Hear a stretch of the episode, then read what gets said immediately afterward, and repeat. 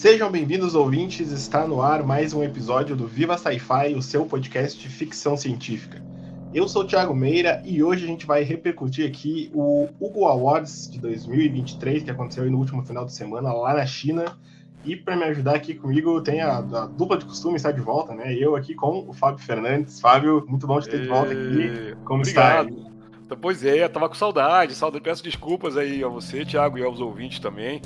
É, faculdade, tradução e várias coisas aí. Esse semestre está sendo mais é, bagunçado do que eu imaginava.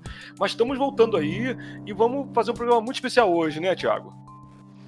Vamos, vamos sim. A gente vai falar então sobre a última edição aí do Hugo, que aconteceu no último final de semana, lá em, em Chengdu, na China, com, com, direito a uma construção faraônica só para receber, né, a WorldCon, né, só para receber o Hugo, né, que foi aquele museu, não sei, a gente até convidou, né, a Ana foi lá, ela foi convidada, né, Ana Ruxa, a participar, vi as fotos que ela, que ela postou ali, um negócio faraônico construído só para um evento de ficção científica, né, Fábio? Pois é, pois é. Cabe, cabe falar, gente, que é a primeira vez é, que é a, a um evento desse na China. Não é a primeira vez na Ásia. Já aconteceram duas convenções no Japão, né? É, mas o Japão ele é uma, é, uma, é, uma, é uma figura à parte, né? O Japão sempre teve uma, uma, uma, cultura muito grande de ficção científica, todo mundo sabe disso, animes, né? É uma cultura que sempre cresceu independente dos Estados Unidos, que é uma coisa muito, muito louca, né? Na verdade, eles consomem pouca ficção científica é, americana ou inglesa. Isso mudou um pouco depois do William Gibson, depois de Neuromancer, né? Que é, é, é insensado no Japão. Mas é, na China, é, a China era fechada até pouco mais de 20 anos atrás para ficção científica é, de, de modo geral. Aliás, tinha uma coisa, né? Eu não sei se a gente já falou sobre isso aqui alguma vez, em algum programa, aquela história do Neil Gaiman. Você lembra dessa história, Thiago? É, não me recordo. Eu lembro que a gente, falou alguma vez dele, mas não sei se é da mesma história. Já. Pois é, não. Se, se, pessoal, se eu já falei, pessoal, então relevem, né? É, mas eu acho que é interessante o pessoal que está vindo agora aqui saber o seguinte. A, eu fiz lá, lá em Seattle, né? Na, na, na, na Clarion West, né? 10 anos atrás. É, eu não lembro se foi se foi nessa época mesmo. Acho que foi por volta dessa época, talvez até um pouco depois. Eu não lembro se o Gaiman falou sobre isso com a gente lá. Eu acho que não, acho que eu li isso depois. Ele foi convidado à China, é, pelo, se eu não me engano, pelo Ministério da Cultura deles, porque é, eles estavam começando a abrir centros de estudo de ficção científica.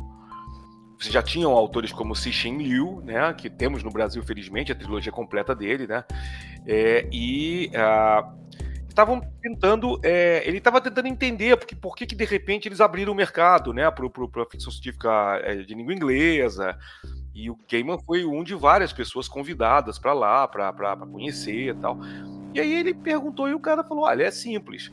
Nós realmente éramos fechados, a gente não queria produto estrangeiro aqui, né? E, só que a gente começou a, a, a perceber que nossos grandes cientistas todos leram ficção científica na, na, na, adolescência, na infância e na adolescência, mesmo que tivessem que ler clandestinamente uma ficção científica estrangeira.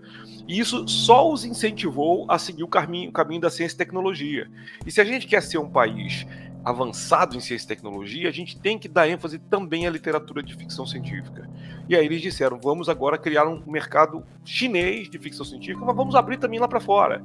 Vamos abrir para que as pessoas, é, para que os, os, chineses possam conhecer o que se faz lá e fazer melhor. Né? E está dando certo, porque já existem dois centros de grandes estudos, acho que é Flying Fortress, né, que é o, o que tem em duas cidades da, da China, né, tem iniciativas envolvendo inclusive o pessoal da Itália, né, e acho que o pessoal da Inglaterra também. E tá agora periodicamente escritores americanos e ingleses têm ido à China para dar palestras, para dar aulas, para lançar livros, né? Vamos falar sobre isso aos pouquinhos ao longo do, do, do episódio, né? E Ana Rush foi a brasileira que foi convidada para lá. Ela foi convidada. É, eu não sei mais quantos brasileiros foram, não tenho essa informação. Eu sei que latinos, de modo geral, foram muitos. O pessoal que é a, que é a, que é a, que é a Clube de Ficção Científica chileno, foi, foi muita gente lá, o César Santibanhas fez, foi, Daniel Salvo, que é do Peru, foi. Então, o pessoal que entende de ficção científica da América Latina de modo geral foi, foi a, a Gabriela Miravete, foi também, Então, assim, é, é muito legal, é muito legal ver esse grupo é, de latino-americanos já eu acho que é o, é o evento em que os latino-americanos tiveram mais forças. A, a, a, Ana começou a postar ontem, outro dia, nós estamos falando aqui no dia 26 de outubro, acho que foi ontem, 25, que ela começou a postar. Ela não postou durante o evento. E vamos ver se ela posta mais coisas, porque é, é, a gente não teve acesso à programação, né? A programação acho que o Thiago chegou a ver, mas era um, era um site difícil, mais em chinês do que em inglês, uma série de complicações aí, que são normais num evento novo para o pessoal, mesmo que a organização tenha sido muito boa. É, várias pessoas reclamaram de organização e houve um momento lá em que muita gente ameaçou boicotar porque o Sergei Lukianenko era um dos convidados de honra. Ele não foi desconvidado, mas ele não foi. Então, na verdade, o grande convidado de honra ficou sendo o Robert J. Sawyer, um autor canadense muito bom, autor de Flash Forward, que virou até série de televisão uns anos atrás. E, é, e ele só ele postou todos os dias, ele postou muita coisa de como ele estava encantado com os chineses, estava maravilhado. E assim, é, qualquer má vontade que pudesse ter havido para com os chineses antes da Worldcon, ela se dissipou durante a convenção que parece, não, não temos números ainda, mas parece que foi a maior de todos. Até então, eu acho que esse privilégio coube a Londres em 2014, mas estão é, dizendo que passa de 10 mil pessoas 8 a 10 mil pessoas por, por dia na, na, no espaço, e passou de 8 mil já é, já é um recorde para a convenção. Então, geralmente estão na média de 5 a 6 mil pessoas. É, é isso, vamos, vamos, vamos bola para frente aí. Vamos, vamos lá que a gente tem temos aí bastante prêmio para falar. Antes da gente falar, acho, né, dos, dos quatro, cinco principais, né, a gente né, pode fazer aí um, um percurso aí pelos outros, pelas outras premiações. Eu não sei se tu quer começar com alguma em específico, Fábio, quer destacar alguma aí que, que te chame mais atenção, né? É, eu peguei aqui a, a relação direta do site da Tor.com, que é um site que eu estou acostumado a, a, a, frequentar, e ele é um dos primeiros a postar essa informação. Então eu estava falando aqui com o Thiago, gente, que eu queria tentar ver se a gente passava por todos os, os, os prêmios muito, de maneira muito rápida, só para a gente poder fazer breves análises e até comentar para vocês se vocês conhecem ou não conhecem essas as pessoas ou as obras premiadas. Eu queria conversa, começar com o Astounding Award, de melhor novo autor, que era o prêmio John Campbell e foi mudado, né, o nome foi mudado alguns anos atrás.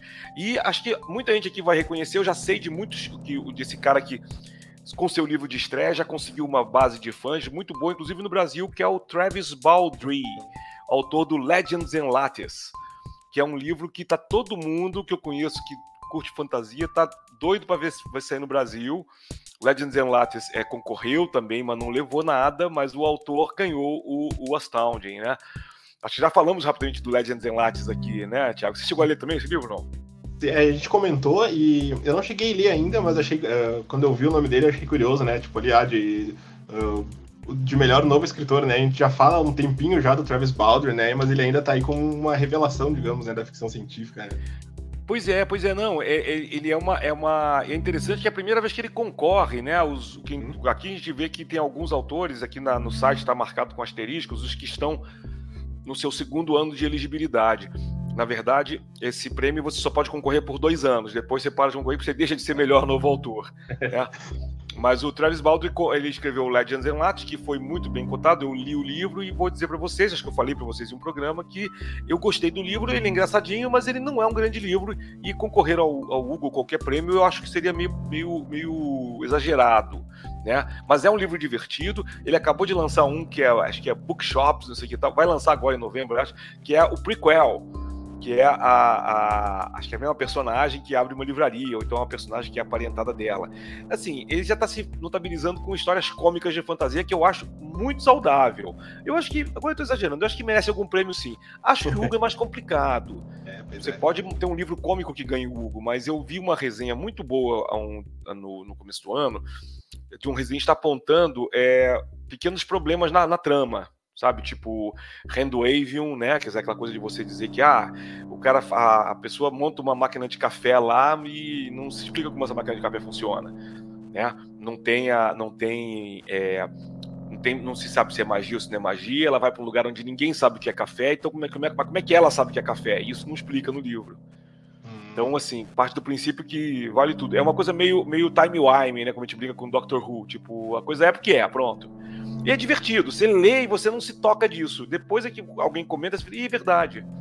Então, assim, é um livro que dá para curtir numa boa. E acho que o Travis Baldwin mereceu esse prêmio. É, e, e, curioso notar, né? Eu, de cabeça agora eu não vou, não vou, eu não vou me lembrar do como é que foi do ano passado, mas até nessa questão que comentou do mercado chinês, né? Dos escritores também uh, estarem estrangeiros para entrar no mercado chinês e uh, os chineses também de saírem um pouco, né? Do desse uh, da China ali, só do mercado da China. Uh, o Xi Jinping, né, ele estourou, né, uns anos atrás aí, né, mas uma presença muito grande de outros escritores chineses também, né, aí eu não sei se entra em uma questão local, né, do, do prêmio estar sendo na China, ou se realmente, eu já vi que eh, né, nessa mesma categoria que o Travis Baldwin ganha, né, tem ali o Emu Shin, né, já é a segunda vez que ele concorre também, a Isabel Kim ali, então já realmente esse, a questão dos escritores da ficção científica chinesa tá, ela aumenta também, ela tem crescido, né? Então, na verdade, é, os, os, autores chineses, alguns, como Isabel Kim, que não é chinesa, ela é de, de, de ascendência chinesa, né? Mas uh, o Wei Muxin, sim, é chinês. Só que esses autores chineses, acho que tem uma, duas coisas, tá? Primeiro, que eles estão tendo mais evidência no mundo de língua inglesa graças ao trabalho de alguns editores como Neil Clark, que publica quase todo mês na Clark's World uma, um conto traduzido Geralmente o Ken Liu é um dos grandes tradutores atualmente, né? Devia ter ganhado um prêmio. Devia, existia um prêmio de tradução uns anos atrás, esse prêmio parou de é. existir. Eu cheguei até, acho que eu até concorri um ano, não me lembro. Mas o. Você vê que já faz tanto tempo, né? Mas é um, foi um prêmio muito pequeno que só, já só teve, só teve dois anos dois anos, muito tempo atrás, e parou depois. É, o Ken Liu merecia um prêmio desses, por ter traduzido tantos autores chineses nos últimos tempos. E também não vamos esquecer que o prêmio Hugo ele é composto, ele é, é votado por fãs. E esse ano, como foi na China, muitos chineses votaram. Então tem alguns prêmios ali embaixo que são prêmios que a gente vê que foram concedidos pelos autores, pelos é, eleitores chineses. O que eu acho que é ótimo, gente. Eu sonho com um dia que a gente vai poder fazer uma Worldcon no Brasil. Eu acho que esse dia está um pouco distante ainda, mas ele vai acontecer. E o dia que acontecer, vai ter muito ganhador de Hugo brasileiro. Porque os brasileiros todos vão votar em peso. E aí é voto do eleitor, é voto do povo. Né? Então aí vai valer isso, né? Pô, demais, demais. Isso realmente seria algo gigante, seria muito, muito bacana. E tá distante, mas a gente torce, a gente torce. Acho que logo a gente pode ter essa realidade aqui pra gente. E vamos seguindo, quer destacar mais alguma das, da, das próximas ali, Fábio? Eu vou destacar, é, vou destacar mais uns dois ou três só, tá? Porque eu acho que realmente tem muita coisa aqui que o leitor brasileiro não vai estar muito familiarizado. Eu quero dizer que o Lodestar Award é, do Best, é, melhor livro de Young Adult foi uma, uma, autora que a gente conhece muito bem no Brasil, que é a Nené de Okorafor, né? Foi o Akata Woman, que é o terceiro volume da série lá dos scripts, né? Nizibidi, opa, perdão. Nizibid Scripts, a saga da trilogia que já está sendo publicada pelo selo Galera Record. Então, os dois primeiros volumes de Bruxa Akata e Guerreira Akata já saíram. O terceiro, que é Mulher Akata, ainda não saiu. Deve estar para sair a qualquer momento. É, então, assim, é, é, é, bacana, né? Porque a gente já tem aí a Nened há muito tempo, né? É, e é interessante ver que ela continua agora em evidência, agora com Young Adult, né? É, a é... eu acho legal que enquanto trabalhei eh, na, na, livraria, nas livrarias que eu trabalhei, ela é meio que uma autora, a gente não. Quando, o curioso de, quando, de trabalhar em livraria aqui, pelo menos na minha cidade, é que não, não existe um grande público de ficção científica, assim, né? Nem de fantasia, assim, é um, é um pouco reduzido, assim. Mas a Nenete, por ser uh, de Young Adult, e aqui é muito forte, tem sido uh, young, Hum. Se fosse fazer uma leitura de, de mercado editorial brasileiro, Young Adult estava vendendo mais do que qualquer outra coisa, assim, é algo bem uhum. surpreendente, bem legal, assim. E ela sempre foi, o livro dela sempre saía bastante, assim, então é legal como ele uh, tem esse fura-bolha, assim, né, da, da fantasia, eu acho que ela tá bem, bem evidente, com certeza o público brasileiro, o pessoal que ouve a gente, deve conhecer ela já, né, e, pô, o trabalho é ótimo, a galera publica os livros dela e são, são livros bonitos, assim, então é, realmente ela tem, tem se destacado aqui no Brasil mesmo. Então vamos, pra, vamos mais para frente um pouquinho? É, falando de China, eu queria destacar o melhor fanzine. O melhor fanzine, dessa vez, assim, vários estão concorrendo há muitos anos, como Galactic Journey ou Nerds of a Feather, é, ou, e o Unofficial Hugo Book Club Blog, que eu gosto muito do Olaf Hockney. Só que dessa vez quem ganhou foi o Zero Gravity Newspaper, que é chinês. Né? Então, assim, tem todo, quase todos aqui. O Journey Planet também está concorrendo. O Journey Planet é de dois autores, é, tem três chineses, né? Que é a Regina Canyu Wang, o Ian Oi e o Arthur Liu. É, se eu não me engano, o Arthur Liu não é chinês da China mesmo, né? Ele é, ele é ascendência, tem ascendência chinesa. A Regina e o, e o Ian são chineses. É, mas o Zero Gravity Newspaper é do River Flow e do Ling Xizen. É, então são autores que são da China mesmo, e isso aí acho que é o primeiro prêmio que você tem que foi votado em massa pelos, pelos fãs chineses, né? Que também já estão cheios de fanzines por aí, que infelizmente não tem tradução para o inglês, a gente não tem, a gente não fica sabendo exatamente como é que são. Mas é interessante, porque isso agora acho que vai provocar nos leitores de modo geral uma corrida maior ao que se produz de FC na China. Então acho que a gente vai poder ver ano que vem ou 2025, porque isso demora um pouco esse processo, mas traduções de autores chineses no Brasil. Essa questão do fanzine é bem forte fora, né? No Brasil a gente não, não, não chega muito, talvez, né? Mas é um, é um, prêmio, é um prêmio bem tradicional, bem uh, concorrido, digamos, são nomes que a gente sempre conhece, né?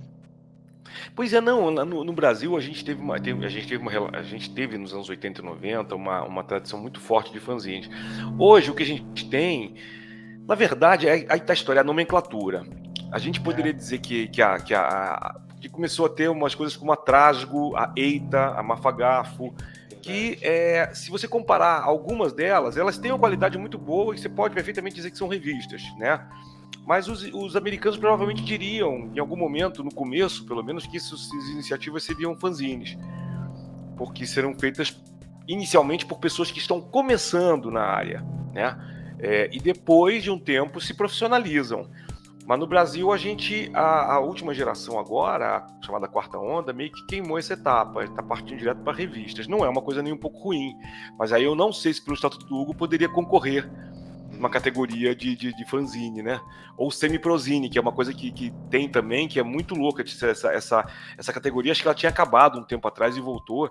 Aqui a, a Locus ganhou umas 20 vezes esse. E aí é um. É, aí sim, é um fanzine semi-profissional, porque tem notícias do mercado, uma série de coisas, né? É, como uma revista de verdade. Então, talvez as, as publicações que eu falei agora do Brasil seriam entrariam na categoria de semi-prozine. Né?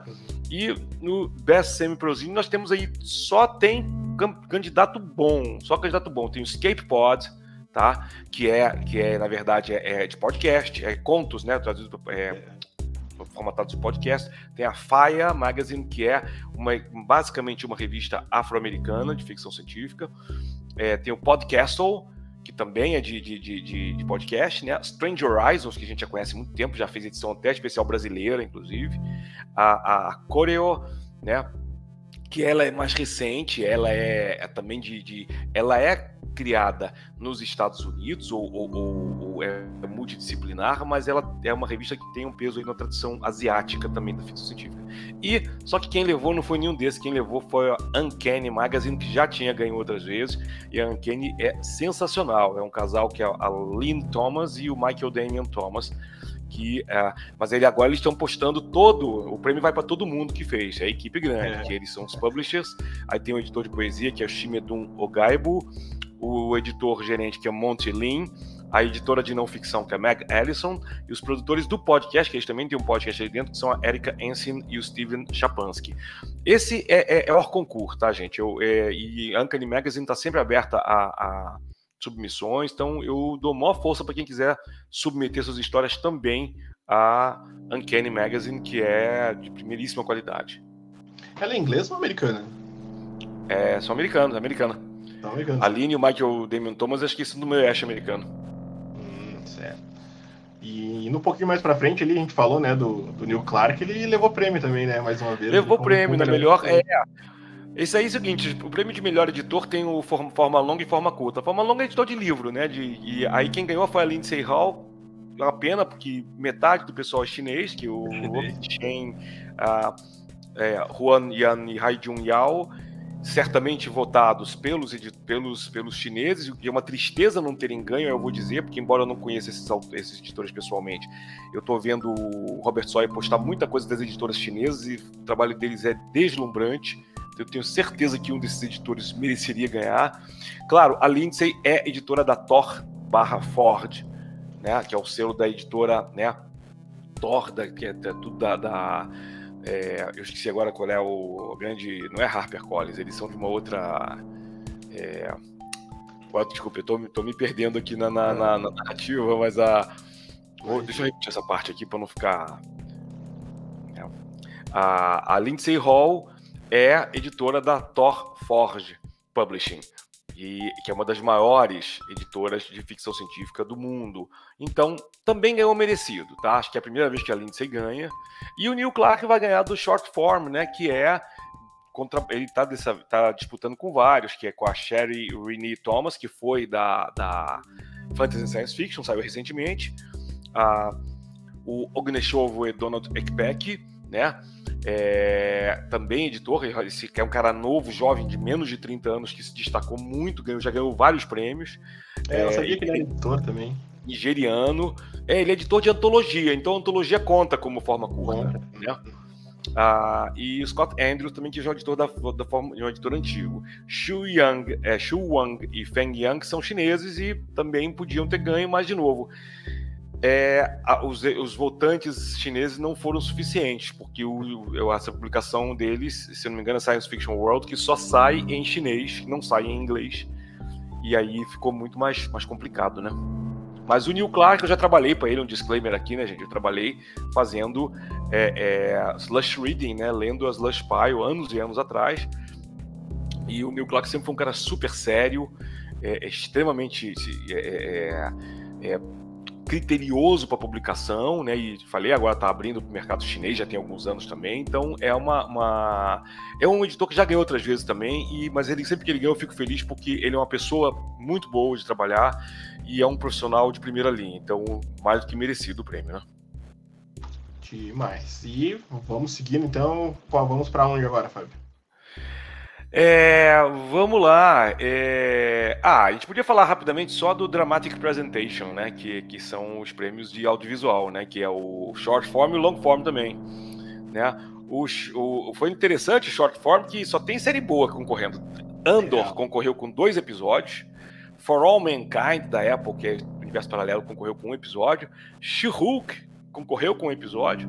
Stranger Things também, mas quem ganhou foi The Expanse, foi o último episódio de Expanse, Babylon's Ashes, Cinzas da Babilônia, que é inclusive é o nome do sexto livro da série.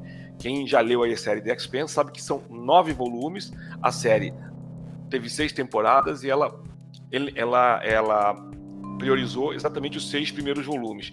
É, eu não li a série toda ainda.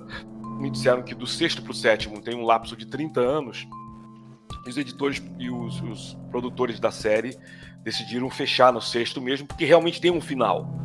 Então, o sétimo, oitavo e nono são, na verdade, um outro arco de história que se passa 30 anos depois. Então, eles decidiram fechar ali e eu adorei a série. Tem os problemas que eu, que eu, que eu gostaria de discutir um dia, essa que é a questão da, todo, mesmo da colonização, de você colocar o latino meio como vilão, o revolucionário é sempre louco, ensandecido, né? Não, não é legal. Mas é, apesar disso, a série tem uma questão com diversidade cultural, racial, sexual muito boa para uma série americana. E ela é e a, a, história em si é uma história muito bem bem construída que tem um final que amarra tudo muito bem. Então, eu achei que foi totalmente merecido, né? É, você viu também o The Expanse, Thiago? O The Expanse, não. Da, da lista aqui, eu tinha visto o For All Mankind, que eu gostei bastante, e o do Stranger Things, assim. Mas o The Expanse era um que eu já tinha deixado na lista também, eu só, só vi elogios. Acho que até vi alguma vez, acho no Facebook, falando sobre ela, se eu não me engano, que, que já me deu um, me ligou o alerta de novo, assim, é o que eu tô querendo rever já. Pois é, eu acho que agora vai, vai, ela vai continuar no catálogo da Amazon, né? Não tem é. nada que eu saiba que tá saindo. Eu acho que eu até vou, eu acho que eu até vou até rever essa série. Estou pretendendo nas férias ler a série toda de livros. E, e, tem o long form, que esse, esse é legal, né? O tudo ao mesmo tempo, tudo em todo lugar ao mesmo tempo. Finalmente decorei o nome do, do filme em português, né? O grande filme lá do, do, do é, que fala da cultura justamente sino-americana, né? Os chineses mais emigrantes para os Estados Unidos. E tem uma parte do filme falada em chinês, só tem ator chinês, né? Ou de, né? É, ou de ascendência chinesa mas quase todos ali são chineses mesmo. Então, é, é, é isso também, se não ganhasse, ia ser muita marmelada. Né? Muito. Aí, claro que o público chinês voltou em peso, e eu acho que o público americano também. Eu, conheço, eu é, lembro tá. que quando o filme estreou, né, o pessoal, os americanos da minha timeline, todos elogiaram muito também. É, e levou tudo, né? Na, em qualquer. Seja qual for a premiação, levou o Oscar, leva todos os outros prêmios de cinema também. Era praticamente muito difícil não ganhar aqui. Eu confesso que eu tenho uma, uma presa pelos filmes do, do, do Jordan Peele, né? O Nope, né? Mas mas entendo que ele é muito bom até uma metade, assim, depois ele meio que debandeia para uma outra coisa meio faroeste, meio perseguição, assim, que ele sai um pouco daquela questão da, da, ficção científica que tem no início, assim, mas é um filme que eu gosto bastante. E vou dizer que apesar do todo o hype, né, do tudo todo lugar ao mesmo tempo, é um filme que eu assisti, eu não gostei muito. Parece que eu não, tive um estranhamento dele da primeira vez que eu assisti, insisti, vi outra vez, assim, mas ele não, ele não me cativa, assim, eu não... É. Uh, eu entendo, é um filme que eu gosto, mas eu não entendo essa explosão gigantesca que tem nele, assim, então vou deixar essa polêmica no ar. não, pois é, não, mas é interessante, podemos, podemos um dia falar um pouco mais sobre isso. Eu, eu, eu gostei muito do filme, mas assim, não, não, não foi um dos meus top 5 ou top 10. É, assim, eu é. achei o filme divertido. E eu achei que, assim, estavam falando de Doctor Who mais cedo, ele não tem nada a ver com Doctor Who, claro, mas ele tem o hand waving aí, né? Tipo, ah, meio que pode tudo. Então, todos os universos estão aí. Eu acho que o pessoal da, que fez o roteiro se divertiu muito pensando na, na, na fazendo brainstorm, porque aquela coisa das mãos de salsicha é, não faz o menor sentido. Mas eu acho que é o seguinte, os caras quiseram brincar mesmo e dizer, tudo bem, não precisa fazer sentido. Aí, aí quando você entende isso, beleza. Eu achei que também que, que, que tava valendo, né? E acho que para ganhar, gente, aí a questão de premiações é importante. A gente tende a ser muito fanboy, né? Mas assim, o prêmio, o prêmio é uma categoria política. E política que eu digo aí não é partidária, vocês, acho que vocês entendem o que eu estou querendo dizer aqui. É, poxa, o, o, negócio é na China, não vai ganhar um produto chinês ou relacionado com a China? Claro, né? Se, repetindo, se fosse Brasil, ganharia um filme brasileiro. Não duvido nada, ganharia um Cabe Mendonça Filho, por exemplo, entendeu? Com, merecido, merecido. Bacurau, por exemplo, já ficaria na lista aí para, de alguma maneira, dar uma entrar nesse cenário, né? E eu espero, vou repetir, espero muito sinceramente que nos próximos, sei lá, nos próximos 10 anos a gente consiga fazer uma Worldcon no Brasil. Acho que 10 anos é um prazo razoável para a gente pensar com muita calma nesse sonho, né? Acho que pode ser possível. Vamos lá, então? Seguimos. Estamos chegando perto ali. Acho que a gente pode já começar a falar da melhor série, né, Fábio? Acho que tem uma. Podemos, podemos, é. Dizer isso agora. Isso aí eu tenho uma, um apreço especial, né? Porque das séries todas foram. foram, foram é... Mas olha que interessante. Todas essas séries que estão aqui elencadas, várias já estão sendo publicadas no Brasil, tá? Eu vou começar pelas que não foram, tá? A da Scholomance, da Naomi Novik, mas eu não tenho certeza, porque estavam publicando a Naomi Novik há pouco tempo, acho que foi na Galera Records também, então talvez essa série tenha sido publicada. Rivers of London, do Ben Aronovich, que é uma série grande pra caramba e todo mundo fala muito bem, eu não li ainda, é, não saiu no Brasil. A October Day, da Shannon Maguire, não sei se essa série está sendo, tá sendo traduzida pela Morro Branco, não tenho certeza. Mas a Shannon Maguire é uma autora que está sendo publicada pela Morro Branco nos últimos tempos, então os autores, os, os leitores já conhecem. O, o, o, o, Túmulo Fechado, né, Lock and Tomb, da Tenzin Muir, está sendo publicado no Brasil, está sendo, tá tendo muito elogio, né? Os dois primeiros volumes já saíram no Brasil. A trilogia dos Founders, também do Robert Jackson Bennett, se eu não estou enganado, também está sendo pela Morro Branco.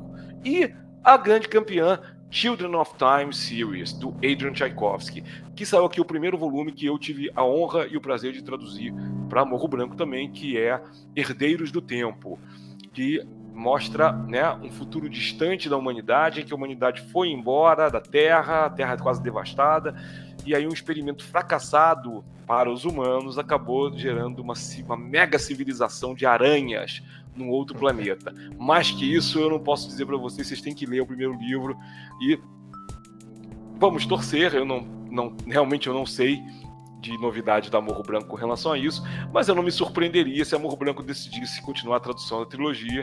Eu estava falando até nos bastidores com o Tiago que a Morro Branco ela é muito ética no sentido de quando publica o primeiro volume, eles não dizem, olha, vamos publicar a série inteira, porque há uma preocupação sincera de não o livro não vende, não agrada as pessoas, né? Isso eu estou supondo, tá? Ninguém da Morro Branco me disse isso.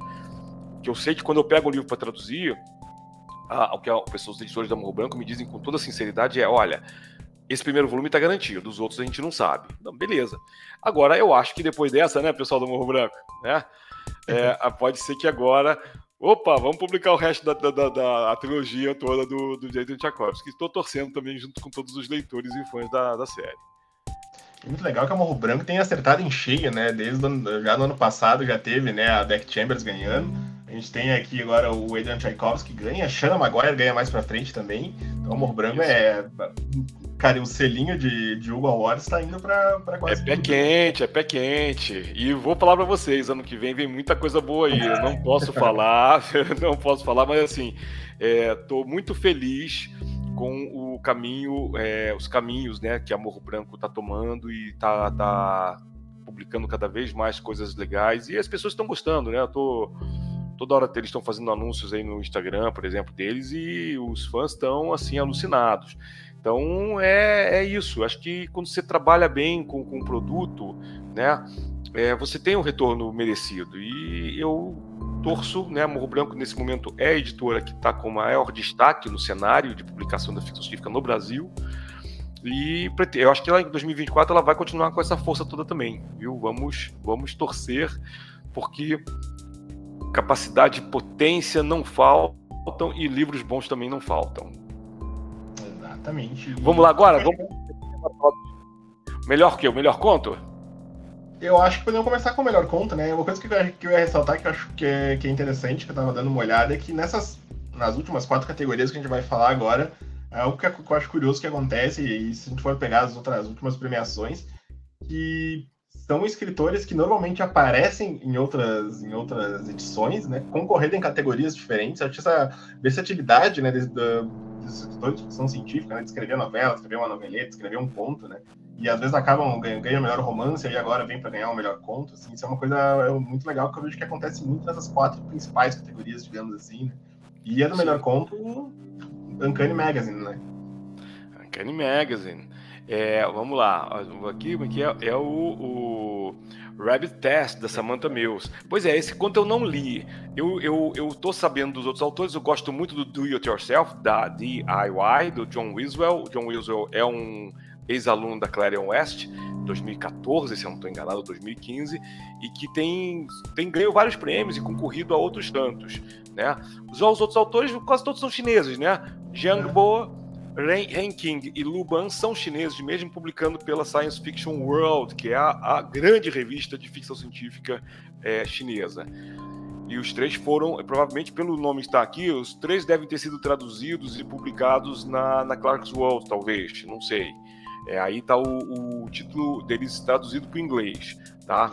E uh, a história de o Jurong on Mars, da Regina Kanu Young, saiu em Frontiers, que foi uma antologia de língua inglesa. Então, é, a, eu falei, Regina Kan Wang, ela é chinesa, ela não mora na China atualmente, mas eu, até ela ficou, durante a pandemia, ela ficou um tempo presa na China, porque ela foi visitar parentes e teve que ficar por lá, num dos lockdowns, mas ela, acho que ela vive na Inglaterra, se eu não estou enganado. E, então todos ali, só quem, que só quem não era chinês ou acidente chinesa foram John Wilson e a Samantha Mills. E Samantha Mills acabou ganhando com esse conto que eu não li, mas eu acho que é o seguinte, tá de, esse conto é, é um Canny Magazine, gente, é site, tá de graça o conto. Vamos ver se a gente consegue colocar o link aqui, Thiago. De repente. Vamos ver se a gente consegue colocar, né? Vamos lá, diga lá, fala melhor noveleta. Vamos lá, melhor noveleta tem uma, tem uma história engraçada que eu comentei que eu tava convidar, a gente convidou a Ana, né, para participar aqui, para ela teve um, ela tem um outro compromisso, mas ela me contou uma, algumas curiosidades. Uma curiosidade aqui foi é que existia um, um, um peso, digamos, quase que decolonial, que era dos, dos escritores latino-americanos torcendo para escritores africanos, principalmente nessa categoria aqui, né, que era uma torcida muito forte, né, pro Olitalab, né, que foi o nigeriano, né, que era praticamente uma torcida organizada, ele me comentou para a torcida dele, e ele, uhum. quem acabou levando, na verdade, né, foi o Haya, né, que é um escritor chinês, ele ganha com The Space Time Painter, né, e outra curiosidade que ela comentou que esse prêmio o Haya recebe das mãos do Cixinil, né, então um chinês passando o prêmio para um chinês, assim, então é realmente muito simbólico também. Né? É, mas aí que nem o Oscar italiano, lembra? O Oscar, o Oscar americano, muitos anos atrás, que a Sofia Loren chegou e falou, Roberto! Aí o Roberto Benigni foi receber o Oscar pela Vida é Bela. Quando Exato. tem assim, a gente já sabe que na hora que é uma pessoa daquele país que vai, vai receber. Na China, não sei se seria se foi assim com todo mundo, mas é, que é simbólico é. Não sabia dessa história da, da Ana, do pessoal, mas eu acho que eu também teria torcido pelo Oleta Lab. Eu gosto muito da Catherine Valente, que, tá, que concorreu uhum. com The Difference Between Love and Time, mas eu não li esse conto. É, mas eu li, eu, eu, li essa noveleta, eu li We Build the City, da Marie Vibert, que eu conheço também, e a Vibert, ela é de esquerda, ela, é, ela tem uma sacada meio cômica de vez em quando também. É, ela é muito, ela é muito legal. Eu, eu gosto muito do, do, dos, dos, dos, dos, contos dela, dos trechos dela. John Chu também eu gosto. É, John Chu é que eu conheço pessoalmente. Aliás, eu tive na última convenção que eu tive, é, eu já tive, eu tive a felicidade de participar de, uma, de um painel com ele. É, e eu adoro esse título, né, do, do John Chu. If you find yourself speaking to God, address God with the informal you. É, se você um dia vê que está falando com Deus, dirija-se a Ele com o você informal. Né? É, os pronomes de Deus, né? Isso é muito legal. É, mas assim, não li, também tem outro conto da, do S.L. Huang também. É, e o uh, ah, que mais?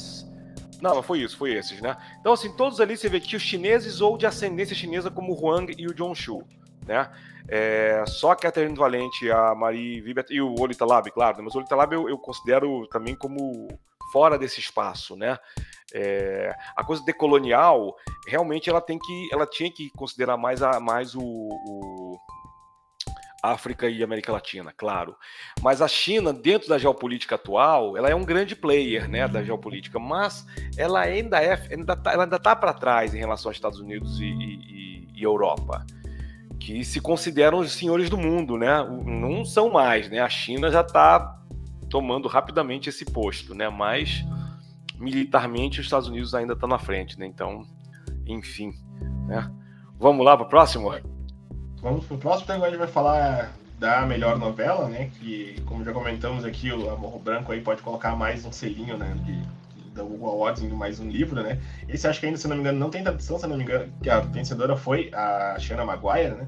Uhum. Se eu não me engano, acho que são dois volumes até agora, ou três traduzidos, né, pro, pro Brasil dessa série. E ela tinha candidatos fortes aí, Tchaikovsky, por exemplo, já tava, tava concorrendo de novo, né? E a própria Kingfisher, a gente vai falar um pouco mais pra frente. Sim. Mas quem leva foi a Shanna Maguire, né? Exato. Não, e também os concorrentes todos são muito bons, tá? A, eu já, desses todos eu já li a Ciel Polk, que eu sigo, que eu sigo nas redes, inclusive, a Nivo, eu não, não, não li, não sigo, mas está sendo muito bem comentada. Quase todas mulheres aí, só o Adrian Tchaikovsky, que é o bendito fruto, né? Alex E. Harrell tem livros incríveis. Acho que teve um publicado no Brasil, se não me engano. É, e o William Tchaikovsky é uma história de fantasia que eu não li. Eu já ouvi uns comentários dizendo que é uma história legalzinha, mas não é tão bacana assim. Então eu acho que ela concorre ao, à novela por causa do peso do nome do Tchaikovsky, tá? Mas. É, e Kingfisher a gente vai falar depois. Xana Maguire, vocês vão ficar tranquilos, daqui a pouquinho esse livro sai pela Morro Branco, então vocês vão poder ler. E é muito legal essa série dela. Eu li o primeiro volume, achei bem bacana. Ele tem uma pegada meio. uma fantasia bem. Não queria adolescente, não, não young adult, assim, mas me lembrou muito a Vandinha, que eu tava lendo bem na época que, a, que saiu a série. E é, um, é o mesmo público, assim, é uma série muito bacana, eu acho que bem, bem merecida. Assim. Eu vou te confessar que eu comecei a ler o primeiro volume não me, não me, não me, não me mexeu comigo, gostei, achei bem escrito, mas não mexeu comigo, acabei não terminando de ler. E não. Isso, isso li lá atrás quando saiu em inglês, né? Antes de sair tradução. Mas eu tô quase querendo dar uma outra chance e dessa vez acho pela tradução da Morro Branco mesmo. Exato. E chega agora aí o grande ápice da noite, né? Do, nosso podcast da noite, né? Lá em, em Chengdu, na China, que foi o prêmio de melhor romance, com candidatos de peso, né? Todos uh, conhecidíssimos também. E quem falando, acho que de alguns outros dos candidatos sem ser da, da campeã, a gente tem aqui a Silvia, Silvia Moreno Garcia, a gente tem o John Scalzi, né, candidato de peso, Travis Balder, né, que já ganhou o prêmio, a Tammy Semuir e a Mary Robinette Koval, né, mas quem ganha é né, a Kingfisher com o Natalie Bone, né, não sei se já chegou a ler alguma coisa. Não, não, não lembro de ter lido nada dela, não. É, é, é, muito conhecida, muito, muito famosa. Eu já li tudo dos outros, já li, eu, eu, adoro os outros autores. Acho que só falta mesmo ler a Kingfisher. A Silvia Moreno Garcia, esse livro eu não li, já saiu no Brasil como a filha do Dr. Moreau. Aliás, já, já comentaram que a tradução, o título da tradução é muito melhor, né? Porque a filha e a ilha do Dr. Moreau é uma, né? É um, fica um trocadilho, né? Trocadilho, e the Daughter of Dr. Moreau não tem trocadilho em inglês. Mas eu pensei que talvez a Silvia, como ela é mexicana, ela possa ter pensado La Hija. É, então, La Hija, La Isla também. Não, não, não, dá para fazer. Talvez ela tenha, na cabeça dela tenha visto esse trocadilho, embora ela tenha escrito o livro em inglês. O John Scalzi eu já não leio há alguns anos. Esse livro eu não, não, não li também, mas eu gosto do John Scalzi. O Scalzi é um cara que ele, ele escreve mais ou menos pra, mais ou menos não, basicamente para divertir o leitor. Né? Ele não tem muitos livros. A primeira trilogia da Guerra do Velho é, é, é, muito boa e muito séria. Os outros livros em diante ele vai começar a fazer uma coisa mais de diversão. Legends Elates eu já comentei. Nona the Ninth é, vai sair ainda em português e eu tô doido, todo mundo brincando, doido para saber como vai ser traduzido o título, porque é nona a nona, né? Uhum. Eu acho Nossa. que vai ser, vai ser isso, porque a própria Tamsin Muir brinca com nona em espanhol e, inglês, e, ou português, então não tem o que fazer, né? Vamos ver. E a Mary Robinette Cole também é uma autora que eu acho um pouco na linha dos causos, quer dizer, na linha dos causos, tipo assim, ela tem histórias muito legais, que são muito de entretenimento, embora tenha um peso mais sério. Eu gosto muito do The Lady Astronaut of Mars e a, e a a duologia dela de, de, né, de universo paralelo, onde que é quase igual For All Mankind. Eu cheguei a achar que o For All Mankind tivesse a ver com a com a Mary Robinette Cole, mas não tem, né? Que é de imaginar um mundo onde a exploração espacial é diferente. Só que no caso da, da Mary Robinette Cole tem um evento de quase extinção, mas a maior parte da humanidade sobrevive, mas acabam tendo que reconstruir, inclusive, o programa espacial com mulheres, né? É o projeto, acho que é Artemis, se eu não me engano, e que é, um, é uma, é uma duologia maravilhosa. O Despairman eu não li ainda. Agora, já vi um comentário do Adam Roberts, todo mundo já conhece aqui pela verdadeira história da ficção científica, que o Adam Roberts criticou severamente essa edição do Prêmio Hugo. Depois ele deixou, deixou claro, não estou criticando de maneira agressiva. Estou, é, ele falou assim, olha, nunca concorri ao Hugo, nunca vou concorrer. O Adam Roberts é um cara mais low profile, né? Ele tem livros que eu gosto muito, mas são livros muito carregados na filosofia. Então são livros que dificilmente têm uma muito, muito, muita, muitos leitores, né? Mas ele falou o seguinte, que a, a que essa, essa, dessa vez é, a coisa foi muito puxada para fantasia, menos para ficção científica. Tem anos que isso acontece, né? O Neto Bond é de fantasia. E como o, o prêmio Hugo é para ficção científica ou fantasia, não tem nenhum problema nisso. Tanto que em 2000, 2001, quem ganhou foi Rowling com os livros de Harry Potter, né? É, Jonathan Strange, é, é, Doctor, é, né? Oh, meu Deus do céu. Ah, oh, caramba, agora eu vou esquecer aqui. Eu esqueci, até quando eu esqueço as coisas ao vivo. Dr. É, Jonathan Strange e Mr. Norrell, da Susana Clark, né? É, a própria Jensen, né? É, pois é, então, todos esses, esses, esses livros é, são de fantasia e tá tudo certo. Mas é claro, quem curte ficção científica fica mais incomodado, tipo, poxa, podia ter ganho esse de ficção científica e tal, enfim. Mas Neto and Bone eu vi, eu, eu, vou confessar a vocês também, eu vi a sinopse e não, não me interessei. Mas aí, de novo, esse sou eu. De vez em quando eu mordo a língua, às vezes eu pego um livro de fantasia para ler, achando que é mais ou menos, e acabo me apaixonando desse caramba, que livraço. Pode ser o caso desse, e certamente eu vou querer experimentar e vou vou ler esse. Como a gente esse semestre está muito complicado, né, Tiago? A gente acabou é. não lendo esses livros. A gente estava querendo fazer no passado, a gente fez isso, a gente quase que fez todos os. A gente chegou a fazer isso no passado para esse ano, que a gente começou a ler os livros lá da, da, da, coisa. Então, quer dizer, a gente, a gente vai fazer isso depois. Em algum momento nós vamos pegar outros livros de premiação aí, vamos, vamos ler. Podem, podem deixar. Vamos, vamos destrinchados. E, bom, pessoal, é isso aí. Essa foi a nossa repercussão do, do Hugo de 2023 aqui das premiações, sabe? Acho que, diferente do Adam Roberts, justo, achamos mais justo aqui as premiações, né? Eu acho que sim, eu, assim, eu, não, eu, não, eu não, não vejo nada de errado. Ele falou, falou, mas eu acho que também tem uma coisa aí que. que... Na verdade, se ele, se ele dissesse assim, ah, só teve chinês que ganhou, mas não foi, né? Chinês só só o, o Space Time Painter do Raya, que a gente não terminou de falar, inclusive, acho que a gente pulou isso, que o, a, foi, saiu na Galaxy's Edge, que é uma revista americana, saiu traduzido, né? E, e, a Galaxy's Edge era uma revista do Mike Resnick, que foi um grande autor de UFC que morreu há alguns anos e atualmente ele é, é tem a, a, a vice-editora, assumiu o cargo de editora, ela esteve na China, inclusive, ela estava na, com a Leslie Robin, eu acho que ela está lá ainda, é, voltando agora, hoje ou amanhã, né? E também ficou outra que ficou maravilhada com, com, com, com a competência dos chineses para fazer a convenção. E eu acho que a gente fecha, se é que a gente pode fechar assim, é, Tiago, eu acho que é o seguinte, eu acho que Pena que a gente não pôde ver, que a gente não, não teve muito acesso. Você ainda viu um pouco da, da, da, cerimônia de premiação, eu não acabei não conseguindo ver. E assim, a distância e o idioma dificultam. Mas eu acho que é isso. É, Para acontecer na África, é, eu já ouvi algumas pessoas do fandom estrangeiro me dizerem que é mais provável acontecer primeiro na África do que nos Estados Unidos, do que, no, do que na América Latina. Porque a África está formando agora uma, uma, uma confederação de, de, de, de vários países que estão se unindo em função de uma ficção científica africana. E isso né? O que o e a China, por ser um país talvez mais fechado, o próprio governo banca, banca ajuda a bancar isso. É, na América Latina, o que o, que o pessoal estava querendo é a Alcif parece que é uma organização muito forte que surgiu nos últimos anos no, no Chile e, mas no Brasil a gente não tem. Não tem. Tínhamos o CLFC, que existe ainda, mas é, ele atualmente é mais uma organização simbólica. Eles oferecem, é, conferem o prêmio Argos, a gente pode até falar sobre isso em outra edição. Acabaram de ser os finalistas do prêmio Argos. Mas, de novo, para você votar no prêmio Argos, você tem que ser membro ativo do CLFC. Eu, por exemplo, não sou membro ativo do CLFC. Já fui, sou inativo. Posso votar agora com todo mundo né? Aí ficar aberto para as pessoas em geral. Eu acho que o CLFC, nesse sentido, já tinha que ter mudado há muito tempo o seu estatuto.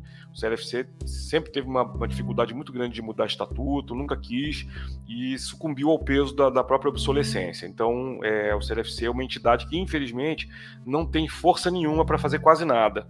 O Argos é um prêmio legal, não estou falando mal do CLFC, estou fazendo uma constatação, porque eu, eu me associei ao CLFC há mais de 30 anos, há 36 anos, eu acho. É, já fui ativo e inativo diversas vezes, já troquei de status. Eu atualmente, por uma série de questões aí pessoais, eu não pretendo mais voltar a ser um membro ativo do CLFC. Mas, de novo, isto não é um ataque ao, ao clube. Eu gostaria que o clube se reerguesse das cinzas, porque o clube está atualmente é, muito fraco, para ele poder liderar isso. Mas se também não fizer isso, gente, eu acho que devia surgir uma organização aí de fãs para criar um outro clube é, para poder justamente juntar com a Alcif do Chile, com outras organizações da América Latina, para, quem sabe, daqui a alguns anos, né, é, fazer isso. É, eu tô, só para fechar rapidamente aqui, eu tô já começando a organizar isso, não, não para fãs de literatura, de ficção científica, mas para academia. Tá? Eu tô junto com o Alfredo Supia, né, é, nós somos da Science Fiction Research Association e nós estamos tentando seguir o exemplo deles, que é uma associação mundial, e da London Research Association. Estamos querendo ver se a gente consegue criar a, a Brasil Research Association. A gente ainda não, não vai, isso vai demorar alguns anos, mas a gente já está começando a mexer os pauzinhos para que isso aconteça daqui a mais alguns anos, para a gente poder fazer um evento da Science Fiction Research Association aqui, que é um evento muito menor né? É um evento acadêmico, mas é, que acho que pode ser um primeiro passo também, né, nesse sentido. Isso aí, vamos, vamos criar a associação do Viva Sci-Fi, vamos ressurgir da cinza aí. É, não, né? é isso aí. Bom, pessoal, a gente vai chegando ao fim então aqui do episódio. Espero que vocês tenham, tenham gostado aí da nossa repercussão do Prêmio Hugo Awards. A lista vai estar tá aí no. Vou deixar aí com vocês no link a, ah, para vocês verem a lista completa aí lá do site do Hugo, com todos os vencedores de todas as categorias. A gente vai ficando por aqui. Se você gostou do episódio, segue aí a gente no, nas redes sociais, no Instagram e no Twitter. pode marcar a gente lá, comenta e fala o que vocês acharam do prêmio. A gente vai ficando por aqui. Semana que vem a gente está de volta. E lembrem-se, assistam sci-fi, leiam sci-fi e vivam sci-fi. Valeu, pessoal! Valeu!